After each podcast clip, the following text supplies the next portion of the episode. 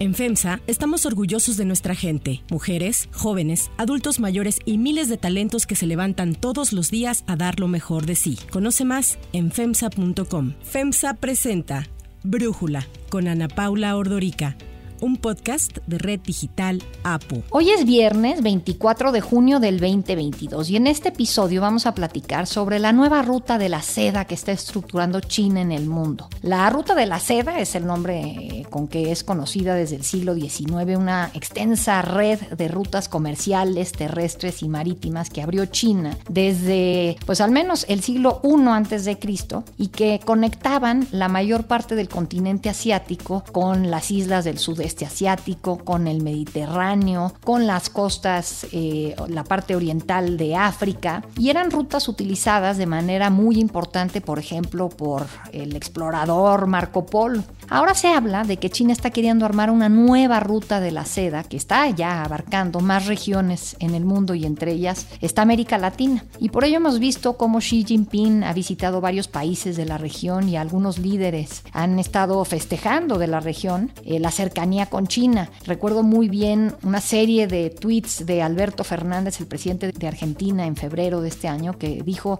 escribió que había tenido una cordial, amistosa y fructífera reunión con Xi Jinping, presidente de China y que acordaron la incorporación de Argentina a la franja y la ruta de la seda, y hablando de que Argentina iba a obtener más de 23 mil millones de dólares de inversiones chinas para apoyar obras y proyectos en ese país. Entonces pensé que esto podría ser muy interesante platicarlo y para ello le agradezco a Marusia Musakio, maestra en estudios asiáticos por Harvard, estar con nosotros en este episodio. Marusia, a ver, ¿cómo explicar esta nueva ruta de la seda? Que ya ni está nueva, ¿verdad? Primero creo que hay que comenzar haciendo referencia a la original ruta de la seda. Fue la primera gran ruta comercial que pudo conectar Europa con Asia. Llegó hasta Japón la ruta de la seda. Y creo que ahora la ruta es más un intento por China de sacar su industria fuera de China. Hay que recordar que China tuvo tasas de crecimiento de más del 10% por décadas o nueve punto y tantos. Y toda esa industria que se armó tiene que encontrar una salida. Y en un punto el Partido Comunista entiende que esa salida tiene que ser otra vez una iniciativa comercial, pero ahora de China hacia Asia Central y de ahí hacia el Medio Oriente y de ahí hacia Europa y ahora hasta Latinoamérica y África. Esa concepción no solo tiene un sentido comercial de querer darle salida, auge a las industrias que construyeron literalmente los puentes y las carreteras, los aeropuertos y todo lo que hoy se asocia con la infraestructura china, sino también tiene un sentido geopolítico que si tuviéramos que hacer una analogía sería una suerte de plan Marshall donde los chinos entienden que para darle salida a su industria también tienen que proveer de créditos a los países que quieren empezar a tener este tipo de contratos. Y entonces es una suerte de gran arteria comercial donde hay flujos de capitales, donde hay mercancías que se van moviendo en trenes, donde básicamente se van poniendo las vías del ferrocarril mientras los trenes pasan, por decirlo de alguna manera. Eso es lo que ahora le llaman a la iniciativa de la franja y la ruta comercial que tiene China con el resto del mundo. Y bueno, a mí, ahorita que te mencionaba este tuit de Alberto Fernández, en donde dice que eh, está muy contento de que Argentina va a recibir 23 mil millones de dólares de inversiones chinas para obras y proyectos, pienso que no es el único país eh, de América Latina que está recibiendo este dinero eh, de parte de China, pero siento que lo hacen de una forma muy distinta, por ejemplo, que la estrategia que ha tenido Estados Unidos en América Latina. Como que Estados Unidos cada vez que quiere invertir o promete invertir en América Latina pone muchas condicionantes de cumplimiento de políticas anticorrupción, de democracia, en fin, y China pues como que llega y da el dinero precisamente creo por lo que tú dices, ¿no? Porque ellos no les interesa meterse en asuntos de derechos humanos, de democracia, de anticorrupción en los demás países y eso es una ventaja enorme, ¿no? La política de Washington yo creo que se puede dividir en dos hacia América Latina. Uno es la política de la posguerra que duró hasta 1989 con la caída del muro de Berlín, donde Washington tenía el interés primordial de conservar puros términos de la doctrina Monroe, América para los americanos. Creo que fue una doctrina mucho más laxa, en muchos sentidos. Hay que recordar la intervención de Estados Unidos en Chile a favor de Pinochet. Y la otra, la segunda parte de la política de Estados Unidos hacia China se da después de, la caída del muro, donde efectivamente hay esta sensación de victoria, ¿no? De ser el, polo único de poder en todo el mundo y entonces hay este paréntesis que creo que fue importante para tratar de amarrar la ayuda económica que se da a los proyectos de infraestructura no solo en América Latina, sino también en países de Asia y sobre todo en África a estándares un poco más altos de derechos humanos, de derechos laborales, eh, políticas eh, sobre todo de sustentabilidad en el medio ambiente. Pero bueno, ahora hay un competidor en la región que es China y como toda competencia, aquí la gente se va a ir con el mejor postor. Es una competencia que tiene problemas, yo creo que para la política ambiental sobre todo, pero también presenta oportunidades importantes para todas las cancillerías de la región para diversificar los vínculos, abrir los portafolios de inversión a países que no sean Washington y en ese sentido disminuir la interdependencia. Entonces creo que depende qué es lo que estamos pensando o, qué es lo que estamos juzgando, si China va a ser un, actor positivo o negativo en la región. Eh, África van ellos más adelante con nosotros en, términos de tratar con los chinos. Y hay resultados complejos, como te digo, creo que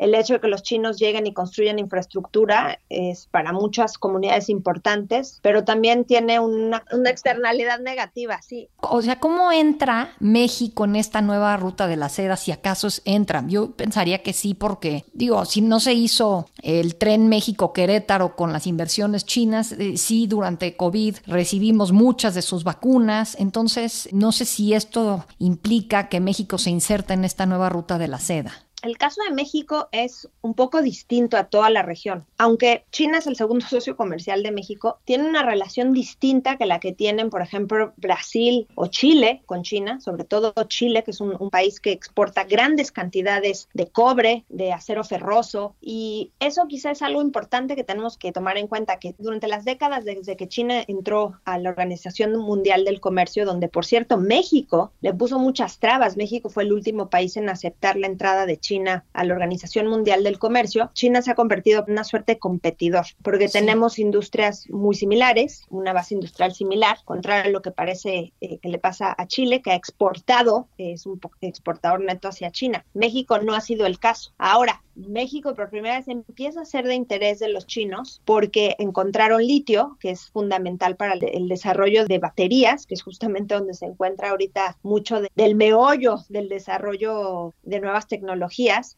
y eh, China invirtió más de 4 mil millones de dólares, 4 mil 500 millones de dólares en México para desarrollar o para impulsar la minería en este sector, pero no va a ser, me parece, una de las piezas claves también porque somos vecinos de Estados Unidos y creo que los chinos han sido muy cuidadosos de entrar poco a poco a América Latina, pero saben hasta dónde pueden llegar y no quieren estar en, en confrontación directa por un país como México que no es fundamental a sus intereses. Sí, pienso que como la relación México-China en materia comercial es suma cero. Lo que logra China avanzar es en detrimento de México y viceversa, pero ¿tú lo sientes así, Marusia? Yo creo que han sido economías que han competido. Ahora, me parece que el COVID aceleró una tendencia que ha sido interesante de regresar parte de la manufactura a Estados Unidos o a México o a otros países. Es una tendencia iniciada desde Estados Unidos. Estados Unidos está convencido que no puede seguir dependiendo de China como lo ha hecho hasta ahora y hay una intención clara de cambiar la estructura de las cadenas de producción y México va a jugar un papel muy importante. Es un socio natural para Estados Unidos, es su socio en ese sentido de los más íntimos, ¿no? Compartimos una gran frontera. Y en esto creo que viene un cambio importante, pero más allá de los términos comerciales, yo creo que México debe ocupar la carta china como una pieza interesante de negociación frente a Washington, frente a temas migratorios incluso. Eh, hay cosas que podemos ocupar para negociar, por ejemplo, comprar o no equipo de Huawei o ZTE, que son las dos grandes empresas de tecnología china, una de ellas una paraestatal, para desarrollar las nuevas redes de telefonía celular. Creo en ese sentido que no tenemos que, que, ver a China solamente como un competidor, sino también como una oportunidad de jugar una estrategia en política exterior mucho más audaz de lo que hemos hecho hasta ahorita. Totalmente. En este eh, tema de jugar estratégicamente, se ha hablado mucho de que México le puede vender a Estados Unidos la carta de que ahora que está de moda lo del friend shoring, de llevar tus inversiones a lugares cercanos y con países amigos. Y México es cercano y pues se supone que somos amigos de Estados Unidos o cuando menos aliados tenemos un tratado de libre comercio. Podríamos aprovechar ese friendshoring ante la guerra comercial entre Estados Unidos y China, pero pues hace nada el presidente Joe Biden anunció que ya iba a empezar a quitar algunos de las prohibiciones arancelarias a productos chinos para tratar de paliar la inflación en Estados Unidos. Entonces no sé si ya se nos fue la oportunidad, Marusia, ¿qué opinas? No creo, creo que estas son tendencias de largo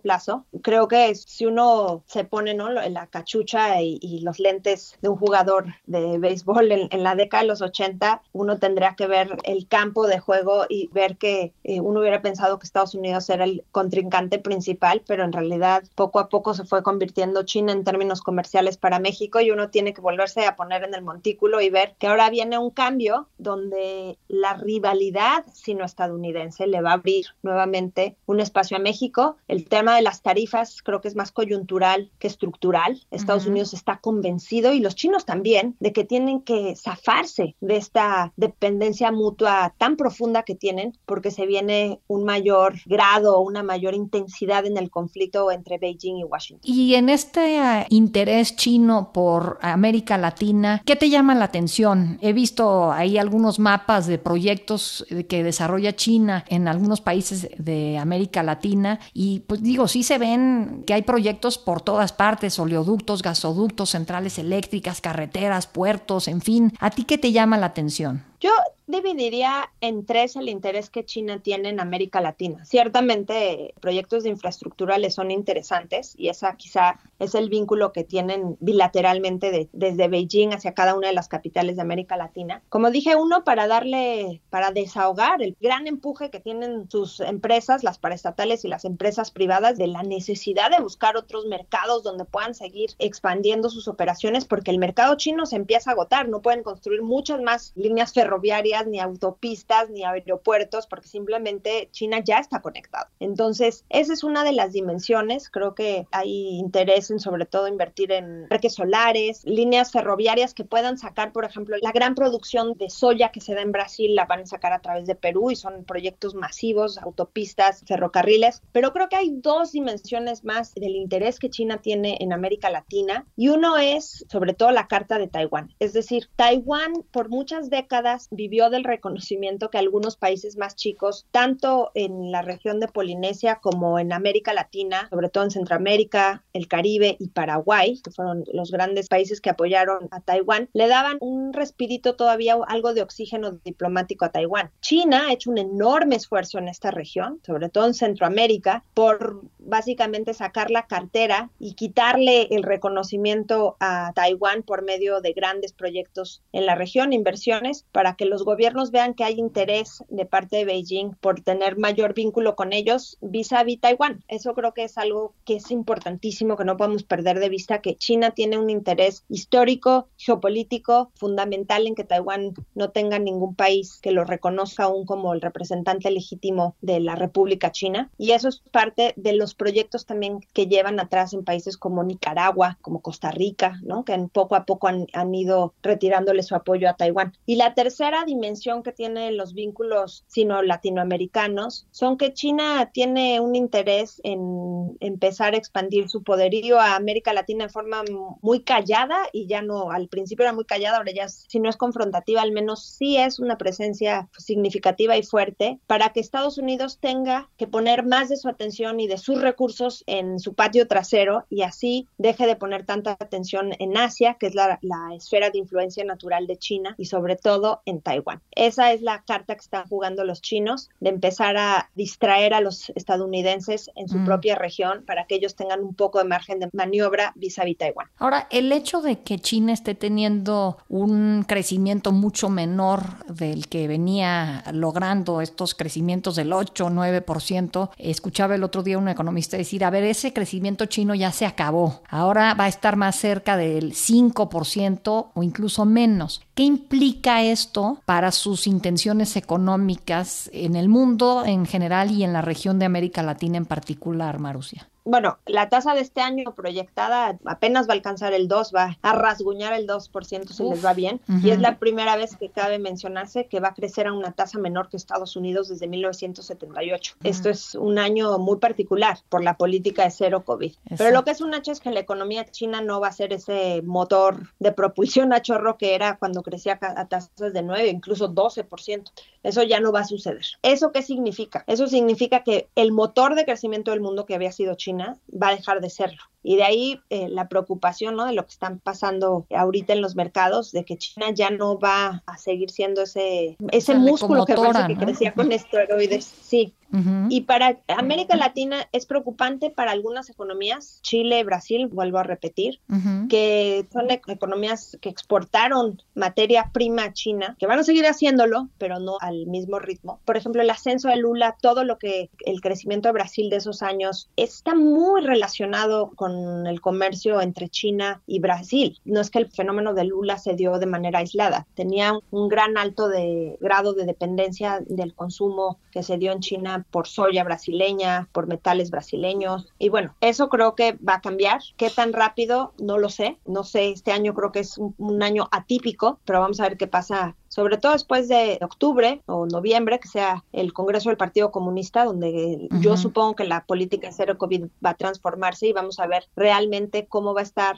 en qué grado de salud se encuentra la economía china, ¿no? Y ahí rapidísimo, ya que dices salud, leí en un periódico inglés que Xi Jinping trae un problema de aneurisma y que trae tanto conflicto interno y está tan paranoico que no quiere tratarse su aneurisma con la medicina del siglo XXI, ir a un hospital con un médico por sus temas de paranoia, se lo está tratando con medicina tradicional china. ¿Has escuchado algo de esto, Marusia? Hay muchos rumores siempre, la política china genera una fábrica de rumores por justamente por la opacidad de la política. Hay que estar adivinando qué es lo que está realmente sucediendo. Hay rumores de que el poder de Xi Jinping está en declive. Yo lo dudo mucho. Un gobernante capaz de cerrar dos meses a su centro financiero principal, que fue la ciudad de Shanghai, fue el caso de Shanghai, de manejar la política de COVID solo con lineamientos políticos, no sanitarios ni económicos, con ese grado de efectividad, sin importarle el costo social, es un presidente que está sumamente fuerte. Y yo creo que ahí se antoja por todos lados armar la historia de que el poder de Xi Jinping está en declive, su salud también. Pero el rumor sobre si Xi Jinping está empoderado o no,